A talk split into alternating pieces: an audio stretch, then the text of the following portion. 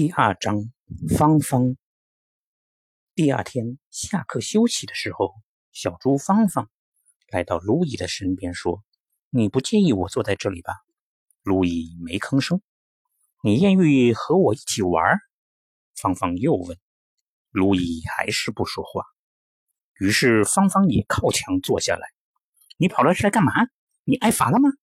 马克突然站在芳芳面前，厉声问道。你别管我，芳芳说：“走，跟我去玩跳猪游戏。”马克抓住芳芳的袖子，坚持要拖她走。“别拽我！”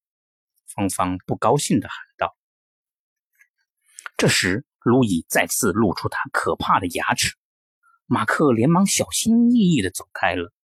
“我不喜欢玩他们那些游戏。”芳芳说，“我觉得玩可怕的大灰狼游戏更有意思。”可是没有人跟我玩，我跟你玩。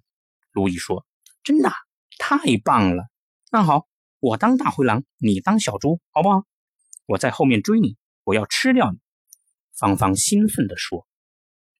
芳芳发出一阵可怕的叫声，开始在路易后面追赶他。他们在操场上跑来跑去，一直玩到休息结束。好吧，芳芳喘着气问。你模仿大灰狼的声音非常像，不过你没抓住我。路易回答：“等着瞧，下次我就能抓住你，然后一口把你吃掉。”芳芳大声吼。